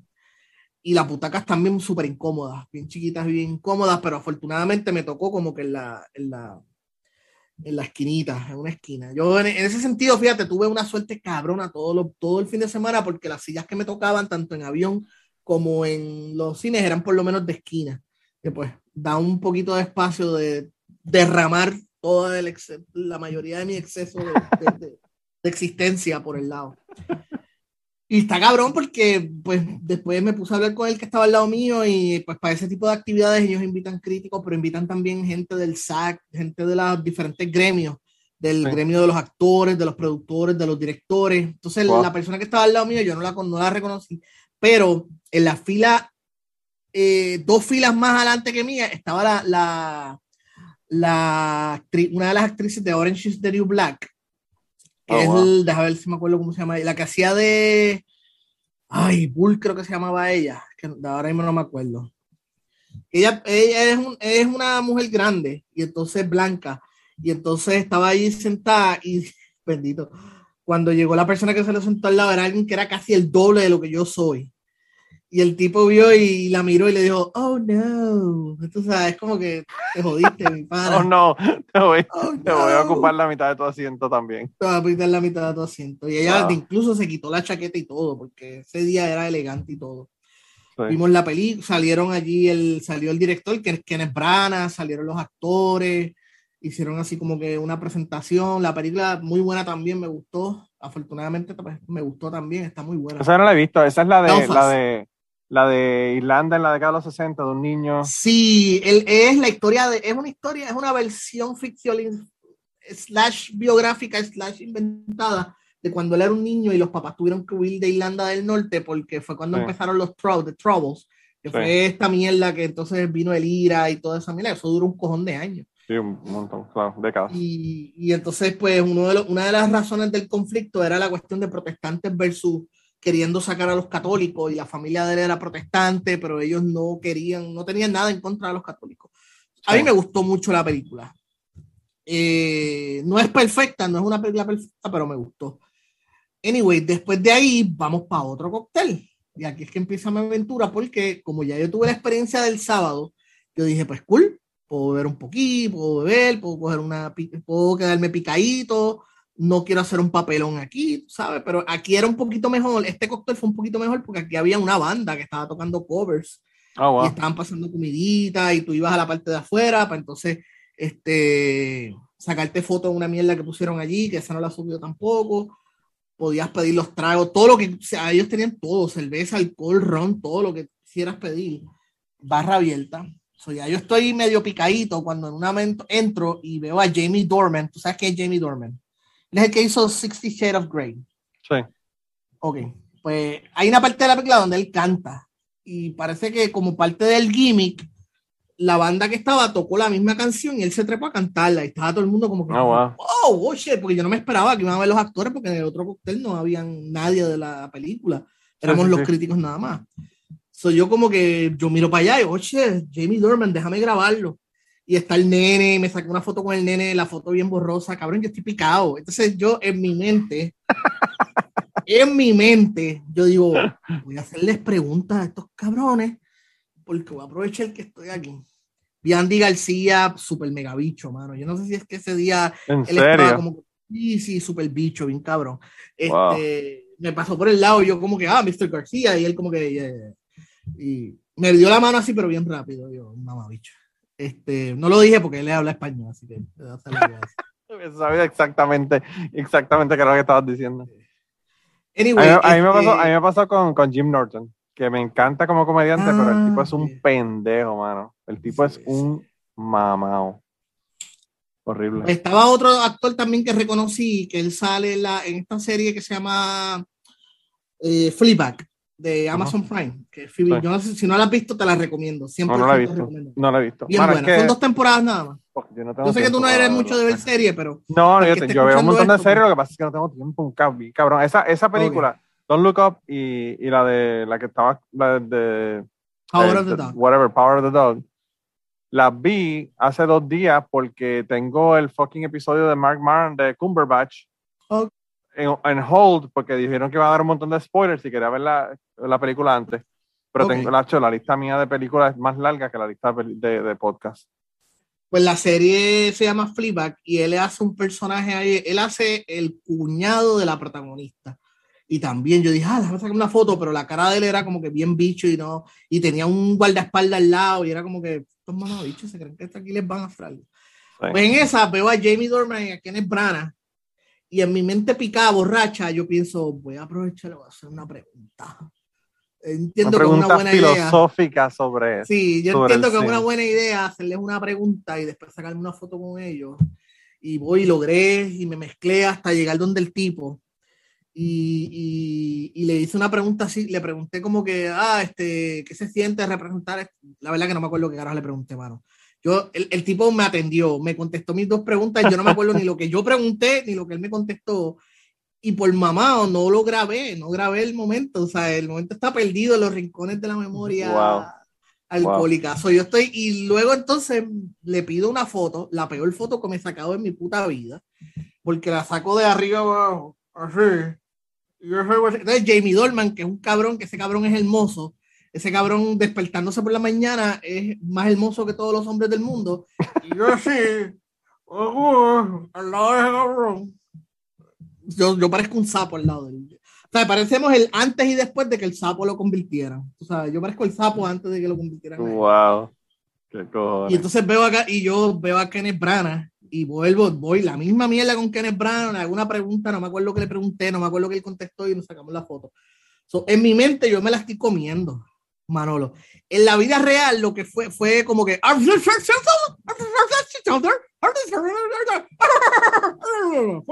y, ¿sabes? En el, en el, en el momento tú te la estabas comiendo y estaba a punto de que te agarraran por, por, por la parte de atrás de, de, la camiseta y te sacaran del sitio. No, no, ellos estaban chéveres, porque ah, ellos tienen seguridad. Ellos están súper chéveres. Ellos me contestaron la pregunta de lo más amable. Este, y chévere, obviamente quien tiene que hacer todas esas cosas es seguridad y seguridad estaba, estaba un montón de tipos súper gigantes así, bien pendientes, en serio, mirando ¿Y como es la pendejada de, del COVID eh, ahí estando allí? Porque bueno, se tú, tú eh, tuviste que hacer la prueba y toda la pendejada, pero no sabes si, si era como que todo el mundo paranoico. Tenías que presentar, no, tenías que presentar prueba negativa, que ya yo la había, yo aproveché, ya me había sacado, yo me había hecho una prueba el viernes antes de irme, y más la prueba que me Netflix me, me, me, me hizo, pues tenía dos resultados negativos y con eso fue suficiente, no tuve problema, pero aparte de eso se supone que estuvieras mascarillado todo el tiempo. Y así fue, o sea, mascarilla en... Tan pronto sales de tu cuarto tenías que tener mascarilla, mascarilla en todo, todo el momento, hasta en ese momento donde la gente se empezó a, estaba a picar ya y se quitaban las mascarillas para preguntar, para hablar y qué sé yo, carajo. Este, y entonces pues yo estoy ahí tú sabes, picado, hablando la, le, le, pregunto al tipo, a Jamie Dorman, es como que, ah, cabrón, esta película, ¿qué tal esta película, mano? ¿Sabes? En inglés, porque estamos hablando en inglés, mi inglés es arrebatado. Y él me empieza pues. a contestar y yo lo veo que él está bien interesado, o sea, le está contestándome la pregunta y yo lo único, qué tipo lindo, me cago en nada. Si yo fuera gay, yo le tiraría para adelante. ¿Tú sabes? Le daría un beso, le daría un beso aquí mismo. Sí, yo se joda, Estaría mañana la cara, la cara del George con un, con un hashtag MeToo en sí, yo fuera del gremio, arrestado allí, bien cabrón. Este, con Kenneth Braga, yo bien, yo hacía el chiste, no, y lo gracioso es que yo le había hecho el chiste a un pana que iba ahí, que no, no llegó, es que, que le había contado eso, de que iba a haber un cóctel y, no sabía si iban a estar los actores. Yo decía, yo me voy, a, voy a emborrachar. Yo le decía de joder, yo me voy a emborrachar y voy a hacer un papelón. Y lo primero que voy a hacer es ir donde Benedict Cumberbatch y decirle, porque tu nombre es tan raro, cabrón. Tú no me puedes llamar José. O Pedro. o Jones. O Jones, ¿entiendes? Cámbiate el nombre, cabrón. Este. Y entonces, igual con Kenneth Braga también. No, no, tú sabes, ellos son profesionales. Tú le dices, did you know that Braga in, in, in, in Mexico means, means underwear, female underwear? It's underwear, underwear. Eh, are you happy? ¿Tú estás feliz con tu vida sabiendo que ese es tu nombre, cabrón? No, no, tú sabes, y obviamente estoy exagerando, tampoco fue como que yo fui allí este, a babiar ni, ni, nada de eso, pero, pero ahora, en hindsight, es como que le hago estas preguntas, cabrón, no, no tengo ni la mentalidad de grabar, ni escribir, ni nada, ni anotar nada. Tienes que poner el teléfono a grabar, ponértelo en el bolsillo y seguir andando con el teléfono todo el tiempo grabando. Que total no hubiera servido nada porque había un, un ruido cabrón. Sí. Y, afortunadamente, y todo quedó ahí porque después ellos se fueron y yo me quedé ahí bebiendo más y estaba bailando ahí con la banda. Y yo decía, estoy en Los Ángeles, aquí nadie sabe quién carajo yo soy. aquí yo puedo bailar con la banda bien cabrón y qué sé yo, carajo. Y después que no hago un papelón de que me tira el piso, me pongo a pelear con nadie, que se joda. Aquí dicen, lo que pasa es que los boricos son bien excéntricos, son bien excéntricos. Sí, son bien extraños. Pero nada, no fue que tampoco. La música los mueve, la música los mueve. Tampoco fue que me fui para abajo y anyway me tenía que ir a las once y media, se iba el último, el último bus para llevarnos de vuelta al hotel. Así que tampoco fue como que me fui súper mega para abajo, ni nada de eso, pero la pasé cabrón. Pero ese, ese, fue mi papelón, tú sabes, como que fui a hacerle en mi, en mi, en mi picaera, pensé que era una buena idea, yo ya estaba picado, y le hacerle una pregunta sin ningún tipo de, de, de, de récord, tú sabes, sin ningún tipo de, de, grabación. que se quede en el éter la contestación se quedó en el en la contestación. Este, Lo único que puedo decir es que fueron, los dos fueron bien amables y me contestaron. Pero, pero por lo menos en esta, en esta segunda película no te dormiste. No, no, no, estaba dormido porque no, estaba descansado, tú sabes. ah, bueno, pues, por lo menos, por lo este, menos tuviste una victoria. Y con The Power of the Dog tuve la suerte que antes de que tuviera, antes de que estrenara la pude ver otra vez. Y coño, está bien cabrón, la película está muy cabrón y pude escribir la reseña. Si no, me, me, me, No, mentira, mentira, mentira. Sí, sí, sí. Antes que estrenara la pude ver otra vez y eh, dejé la reseña hecha y después se me olvidó y, tuve, y la tiré el mismo día que salió, porque se me había olvidado que salía ese día. Este, Pero está muy bien, para los que están escuchando y no la han visto, es muy buena. Es una película bien. bien Fíjate, yo le dije a mi esposa que estaba viendo esa película y me dijo que yo era weird. y yo le dije, esta película está cabrona. Le dije, tienes que verla. No, que sí. Tienes que verla, está bien cabrona. Veremos a ver si la veo o no la veo. Y al otro día entonces, pues igual fue una conferencia de prensa. Aquí pues fue como que un poquito más, más, más... Lo mismo, nos dieron un buffet bien cabrón de desayuno y yo me jalté igual bien cabrón. Este, y después la conferencia de prensa, que básicamente fue escuchar las preguntas, porque lo que da tiempo son como para cuatro o cinco preguntas de doscientas y pico personas que van allí. Sí. Como que escuchar las preguntas y ya, y después ellos Alguien dijo, por favor, dejen, dejen al, al, gordito, que el gordito es unas preguntas sí, anoche, sí, Unas, unas preguntas anoche bien buenas para que sí, por lo menos una la, pregunta. Eh, amé, amé. Y la pregunta que me hiciste anoche y yo. Uh... Démele, tres tragos para que se acuerde. exacto, sí, sí. Me doy la barra, darme tres palos y regreso y, y te la hago.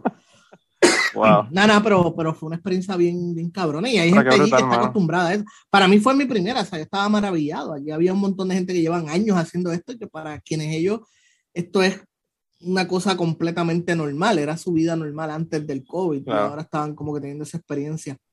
Este... ¿Y cómo, cómo es que tú logras entrar en ese, en ese gremio? Sea, ¿cuáles son los requisitos que, que tienes que hacer? Bueno, mano, yo llevo desde el 2012 escribiendo reseñas. Y una de las cosas que ellos piden es que tú lo hagas en serio. O sea, ellos te piden una cantidad de reseñas en los últimos dos años. Creo que, creo que son como cinco, que hayas escrito, hayas publicado por lo menos como 50 reseñas. Los números de Google Analytics de tu página tienes que entregarlos, que se vean bien, se vean decentes. Eh, si tienes un, una, si transmiten, ¿verdad? Tienes algún espacio en, la, algún medio tradicional, eso ayuda también. En este caso, pues yo tengo un espacio, un, segmento de radio cada dos martes, un martes sí, un martes, dos veces al, año, al mes en, en la radio, eso, eso me ayudó también. Y el hecho de que llevo un montón de tiempo escribiendo de cine, porque eso es lo que me gusta, y hago reseñas y hago videos, y, y, me gusta escribir de cine, me gusta escribir de hablar de cine y todo eso. Pero fueron tres veces que lo intenté, o sea, no fue como que tampoco fue, fue súper fácil entrar. este, O sea, que es un proceso. Y, y, no, y, ha, sido, ha, sido una, ha sido una experiencia aplos hasta el momento siendo parte del gremio. Y me lo tomé en serio porque, o sea, yo, usted, o sea, tú sabes que yo, estoy, yo hablo aquí vacilando, pero en serio, en serio, es, una, es algo que tomo muy en serio y con mucho respeto y con mucho cariño. ¿Y eso cómo, cómo funciona? ¿Lo, renuevas todos los años? ¿Te lo dan? O lo sí, sí, sí. Sí, tienes que pagar una membresía todos los años. Yo no sé si ellos de alguna manera auditen que me pregunten, mira, ¿qué has publicado este año o algo así? No, no sé, no sé. Tendría que preguntar a alguien que lleva más tiempo. Pero hasta ahora, lo, este sería mi segundo año, o hasta ahora es pagar la OFI. Entonces, este fin de semana iban a hacer el, prem, el iban a hacer las premiaciones, que entonces ahí es el show como tal, ahí es donde lo que hemos votado y todo eso, pues ahí se dice quién, por quién votamos y todo eso, porque primero te envían para que hagas las nominaciones y después entonces los votos. Y eso se suponía que fuera esta semana. o a esta hora se supone que yo me estuviera acostando a dormir para levantarme temprano al otro día para ir al aeropuerto, que obviamente pues no va a ocurrir. Este, no, sabe, no sabemos cuándo. No, realmente no sé si voy a terminar yendo porque eh, tengo una boda en abril también en Texas y ya me comprometí a ir. Anyway, quiero ir porque es de un pana mío que lleva años en Texas. Y no le... va a ser como que su boda slash reunión de, de, de pana. Slash este, brisket. Brisket, cabrón. Ah, brisket, sí, sí. Esa es la palabra clave, brisket. pues, y aparte de eso, pues visité un pana allá y qué sé yo, qué carajo.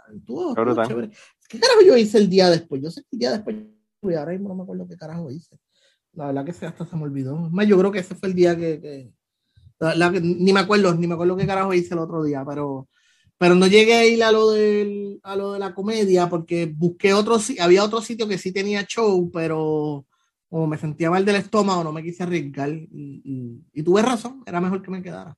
Este, pero ese fue el viaje y el viaje de regreso que estuvo, ya el viaje de regreso fue un viaje normal, no pasó. Yo quiero ir a Los Ángeles, eh, bueno, obviamente para ver, como tú dices, los sitios turísticos, pero además de eso quiero ir a, a, la, ver comedia, porque sí, eh, uno, uno mata muchos pájaros de un, de un solo tiro yendo al a, a, cualquiera, ¿verdad? Al improv o cualquiera de los clubes que haya. Eh, ahora mismo yo, el 21 de este mes voy a ir a ver a Bobcat Ghostway. Ah, coño. Qué cabrón. Y el 29 voy a ir a ver a Bruce Bruce. Así que empecé el año metiéndole duro a la comedia porque hace tiempo que no, mano. El único show que he ido desde que empezó la pandemia fue a ver a Joan Jett. Y dije, bueno, ya estamos en el 2022, tengo tres vacunas, fucking me pongo la mascarilla y vámonos. Está cabrón, porque tú dices eso con una, una casualidad. Como que ah, fui a ver la leyenda del rock John Jett y yo aquí, pues, yo creo que yo. Aquí podía ver. Aquí estuve en Nita. Joan Jett, mano, esa mujer, esa mujer es una viejita y, y le mete cabrón. Y suena igualita que en el puto disco. Yo de verdad que. Es más, te voy a mandar uno de los audios que grabé ahí en el Raymond para que tú escuches y. Mano, la voz está igualita que antes. Que es mucho. De hecho, yo me puse, yo me puse a chequear así actividades de esa área y yo como que puñeta, que muchas cosas tan cabronas hay para hacer aquí. de hecho, ah, en uno de los viajes de Uber me pasó, en uno de los viajes, no me acuerdo en qué día, pero me pasó algo bien estereotipo de Los Ángeles. Como que el, uno de los que estaba aquí, uno de los Uber que me monté, el, él era productor y actor de una serie de internet. Que se llama San. Lo publiqué y todo porque es que me dio gracia, porque parecía película. Era como que vas a Los Ángeles y todo el mundo está metido de alguna manera hasta, en la industria. Hasta el waiter es, un, un, aspiring actor. Sangre Negra se llama el programa. El programa se llama, es un, es un sitio de, y de hecho, o sea, el tipo me da su tarjeta y la tarjeta de presentación está bien cabrona. O sea, está bien cabrona y la serie, creo que, de verdad que no me acuerdo ni, ni dónde carajo él me dijo que la estaban pasando la serie. Se llama La Sangre Negra y sale Eric Estrada, Eh, y había, hay Eric Roberts también, tú sabes, que es como que. aquí hay todo el mundo. Entonces, pues. Yo ni sabía que Eric Estrada estaba haciendo algo. Ese tipo ya está. Pero está retirado. Sí, con sus años. Pues no, él está haciendo esta serie. Ah, pues busca la sangre negra, busca sangre negra. Voy a tener que y el, productor, porque yo, él me preguntaba qué yo estaba haciendo y yo le digo, pues, de qué estoy. cuando le dije que era crítico del, del CCA, es como que, ah, pues mira, yo trabajo en esta, en esta producción sobre estereotipo, tú sabes, tu Uber puede ser el productor de una serie de televisión. wow. Wow. y eso fue, eso fue viaje. Tengo un montón de fotos que ni he subido porque nuevamente me fui con ese flow de, de, de, turística, de turístico y, y, me saqué una foto frente al Inenado como turista bien pendejo. Sí. Ah, pues, pues, Greg Fitzsimmons vive en Venice Beach y juega voleibol todos los domingos y una pendeja, por eso te pregunté, porque aparentemente los domingos son día de playa. Ok, pues fíjate, no, no lo vi. Tampoco. no, es, él, es, él y un montón de otros actores y comediantes. Quizás él estaba en una parte que yo no, no, no llegué a caminar. Ah, el día, el día antes que me fui, pues fui a visitar un pana, pero él tenía que trabajar. So, compartimos como una hora en su apartamento y hablamos y él me dio pon hasta el downtown de Los Ángeles. Y decía, aquí es que me van a matar. Downtown, porque tú sabes que downtown siempre suena como el sitio donde te, te, te, te, roban y te arrestan. Entonces es un edificio que tiene un montón, tiene, tiene dos pisos. En el piso de abajo hay un bazar que estaba cerrado ese día y en el piso principal tiene un montón de pequeños, pequeñitos stands de restaurantes. Sí casi todos son de comida mexicana, pero había uno de comida china, había uno de comida japonesa, había uno de comida alemana. Oh, había, sí, hay un, montón. Son bien pequeños, son pequeñitos, son como buff pequeños. Y uno, algunos más grandes que otros. Y algunos incluso tienen un espacio. De hecho, el de la comida china parecía sacado directamente de Blade Runner. Tú sabes que Blade Runner empieza con Harrison Ford en un, en un sitio así que él pide así como que, no, Ford, no, Ford. Pues, eso mismo, parecía ese sitio. Con la pagoda y todo así arriba. Dije, pero yo no voy a comer chino, yo no voy a Los Ángeles para comer chino. Yo dije, voy a comer alemán. Y cuando voy a pedir la comida alemán, ah, el chef no estaba. Yo, pues, me cago en la hostia, por eso es que nadie los quiere. Este, y entonces, pues ahí me viré y terminé comiendo en un sitio japonés que, que es bien bien distinto porque ellos mm, comen mucho arroz blanco, tanto los japoneses como los chinos, casi todo el, arroz que ellos comen es blanco y es soso, soso, pero con cojones. Parece que me vieron la cara de boricua y lo que hicieron fue que yo pedí como un Mongolian steak, creo que fue lo que pedí, y entonces te lo echan encima del arroz blanco. Por lo menos a mí me lo echaron encima y yo tengo la sospecha de que me vieron la cara de boricua y dijeron, este tipo va a comer este arroz blanco y, va a llorar. Así que por lo menos con la salsita le da un poquito de sabor al arroz blanco. Pero, entonces, y no, y hay unos boosts bien interesantes que te dan, venden semillas de diferentes cosas para que tú las plantes y tú mismo hagas este, eh, tú mismo pongas así, este, consigas el, el ¿cómo se llama? Este, las especias. Sí, wow, qué cool. Está, bien chévere. Es un, ahora mismo no me acuerdo cómo se llama, pero es un chévere. Y te piden Bacoví, tienes que mostrar este, la versión. Ellos allá tienen, es una green card. Le dicen el green card porque es una, parece que la, lo que te dan allá en Los Ángeles para demostrar que estás vacunado es verde. Y eso es lo que estaban pidiendo. Y fíjate, con el Bacoví de Puerto Rico no tuve ningún problema en ningún lado que fui. Ahí me lo aceptaron. So. Oh, wow. Entonces terminé, yo quería, yo quería como que comprar una camisa o algo, pero todo es hecho en Pakistán y como que para eso lo compro en Amazon, mano. Yo quería como, como comprar algo hecho Esa es la mierda, esa es la mierda cuando tú vas a, lugares y vas a comprar cosas locales. No jodas, o sea, en Puerto Rico es la misma mierda, los coquilles son hechos en Taiwán. Pasan todos lados, sí, sí. Pasan todos lados y pues.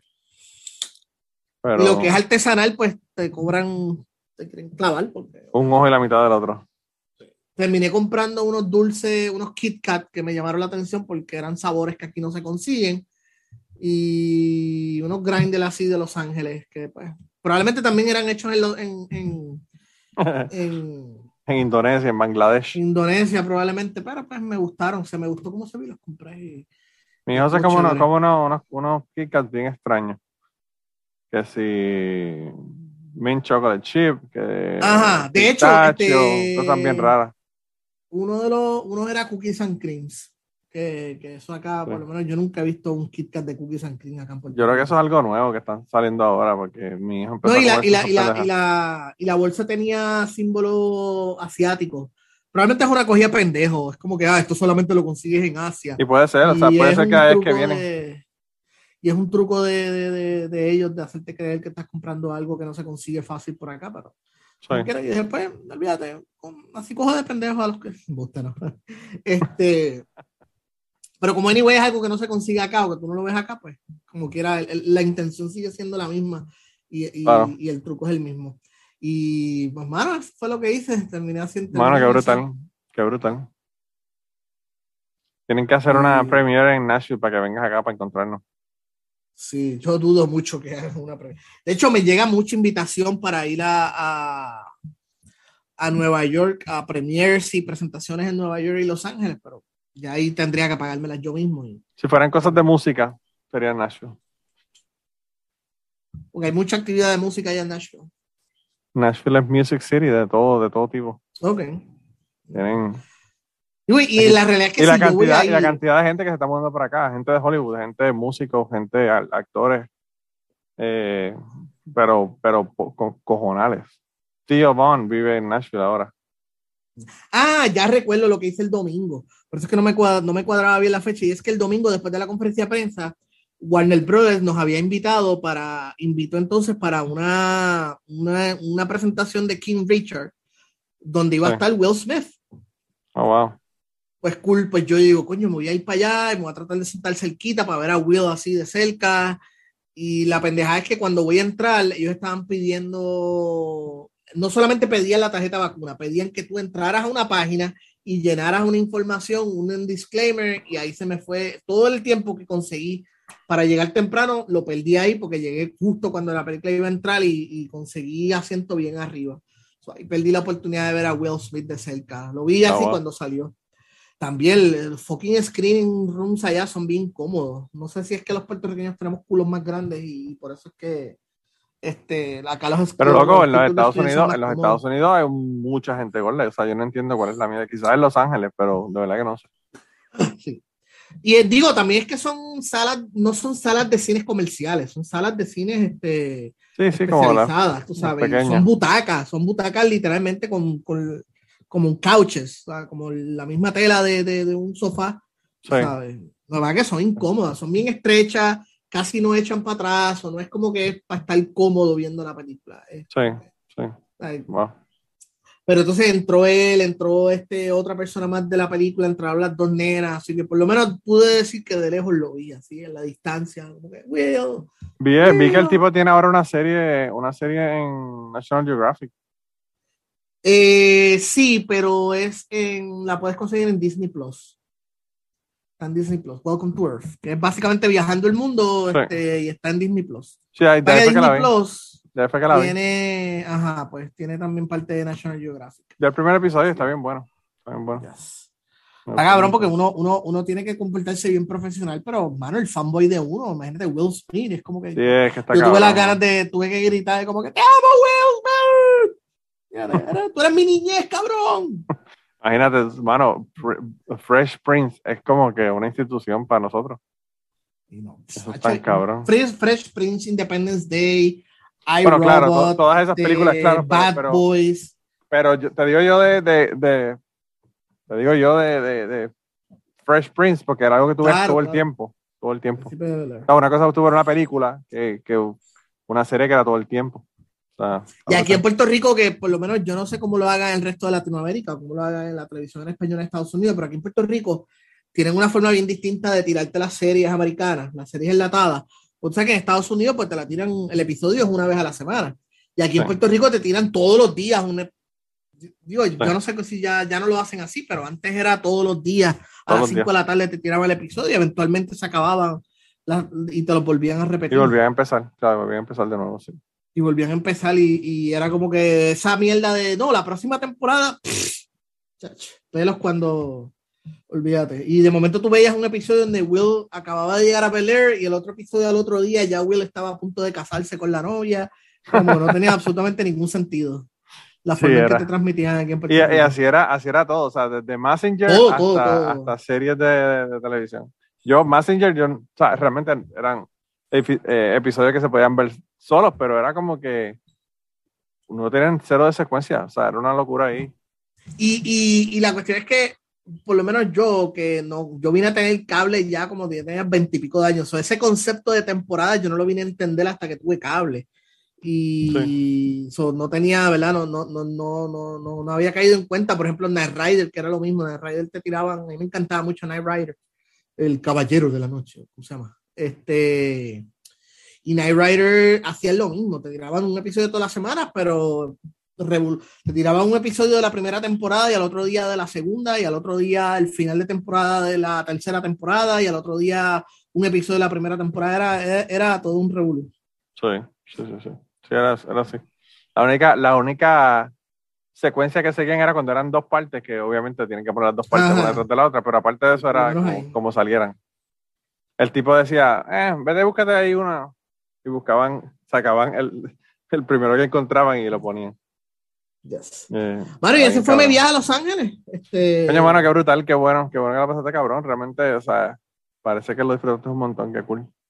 Sí, no, la, pasé súper y, y me, acuérdate que pues, esto pasa en octubre, ya casi cinco meses después de, de, de que se muere Mari. Eso fue como que algo que me cayó justo en un buen momento en que yo podía esparcirme, sacarme la, esparcir la mente.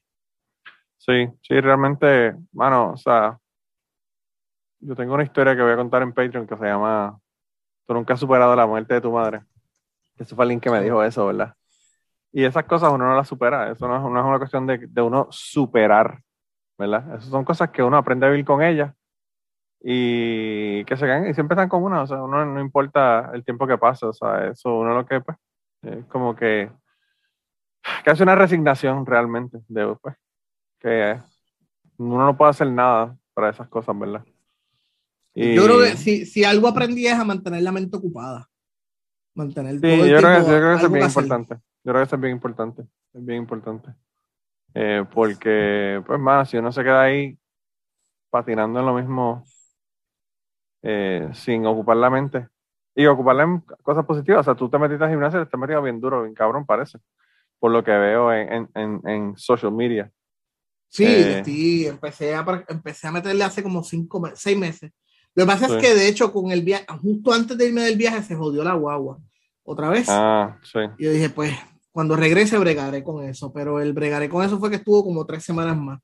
Entonces no podía ir al gimnasio que me quedaba aquí cerca. Pues que ocurrió una noche, este, un sábado, tengo unos panas que están grabando un video musical, guerrilla, estilo guerrilla, tú sabes, lo grabaron allí, como que estaban, el que quisiera ir, que vaya. Y después, coño, cool, hasta el para poder decir que estuve en un video musical y en un momento dado pusieron música de los 90, pusieron ahí como que, wow, a mí se me olvidó que ya yo no tengo 22 años y me puse a brincar, a escapiar y desde entonces tengo las rodillas jodidas. Entonces estaba a pie, tenía las rodillas jodidas, no podía caminar hasta el gimnasio. Tampoco, claro. Sí, porque yo fui, yo, yo busqué el gimnasio del, municipio que me queda aquí cerca y anyway, tiene lo que tú necesitas, tiene pesas, tiene máquinas, tiene el Sí, claro. ¿Sabes? Como que este es sencillito, pero sí le estoy metiendo, le estoy metiendo. Mi problema es con la comida y no es que yo coma tanto, es que me gusta comer, me gusta comer bien. Yo tengo ese problema también. Y yo el problema que tengo es que yo era súper flaco toda mi vida, entonces pues ya tú sabes, ya no puedo comer de la manera que comía antes. Ya yo no puedo comer a las 5 de la tarde y pedirme una pizza mediana de Domino's a las 10 y comérmela antes de acostarme. Ya no puedo comer pizza, caballo, por, cabrón. me llegó, entendí que yo sufro de intolerancia a la lactosa. Pues yo oh, para tomarme mi café yo necesito comprar una leche que es libre de lactosa. Sí, lactate. Este, ajá, lactate. Entonces, pues, si quiero pizza, tengo que ir a algún sitio donde haga el queso vegano. Porque es la única manera que lo puedo disfrutar. Wow. Sí, que va a tengo unas pastillas también de lactate, pero, pero es una pendeja. Y yo pues tengo que ir allí con las, con los, cada vez que me dicen pizza, yo es como que necesito pizza vegana. Pero no es que yo soy vegano, no es que yo soy, escuchar a todo el mundo, escuchar a todo el mundo. ¿Escucharon todo el mundo? yo voy al gimnasio, pero, pero, no soy crossfitero, no soy crossfitero tampoco. No soy crossfitero, no, crossfit, yo no estoy en secta religiosa. La única secta religiosa a la que yo pertenezco es a los ateos, nada más. Exacto. Mira, hermano, pues de verdad que la pasé cabrón, qué bueno que, que viniste aquí, que te diste la vuelta. A mí me encanta la gente que se, que se autoinvita, que me dice, mira, vamos a grabar un podcast y grabamos.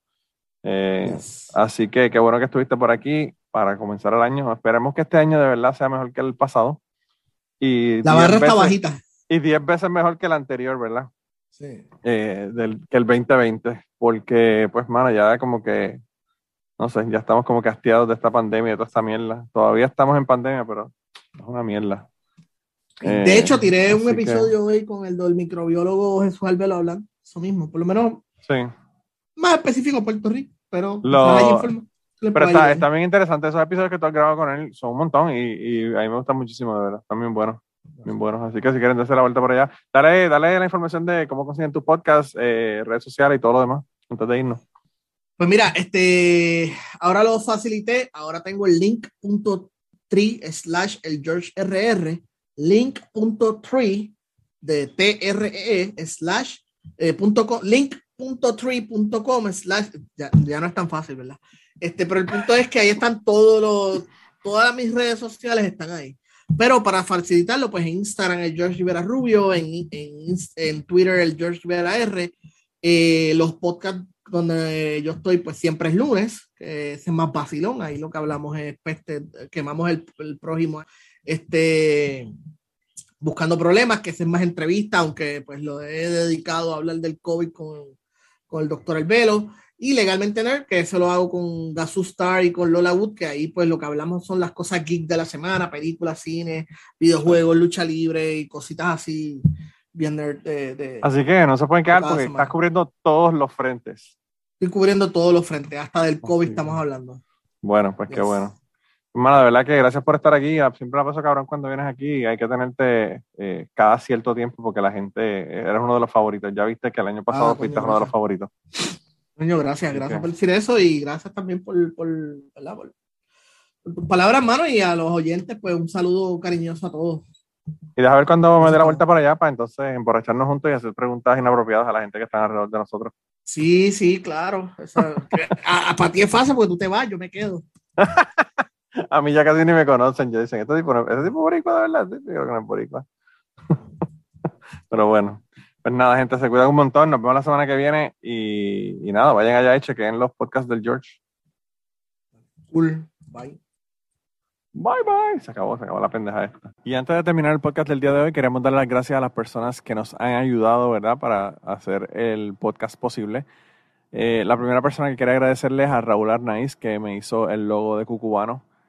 Eh, Raúl Arnaiz lo consiguen en patreon.com slash Raúl Arnaiz y allá pueden ver sus trabajos. Realmente Raúl es tremendo artista. Y además de eso, la canción del podcast la canta Maida Belén con Rafi Lina en la guitarra y Kike Domenech en el 4. Queremos darle las gracias también a ellos por permitirnos utilizar la canción para el podcast. Además de eso, a mí me consigues en patreon.com slash Manolo Matos o me consigues en Twitter como Manolo Matos y el podcast lo consigues como Cucubano Pod. Así que por allá nos puedes enviar mensajes, nos puedes decir eh, que nos quieres contar historias, te puedes autoinvitar a participar en el podcast. Siempre estamos buscando invitados nuevos que tengan historias interesantes, así que no, no dudes en llamarnos si tienes una historia que nos quieres contar. Y nada, espero que pasen una semana increíble y nos vemos prontito.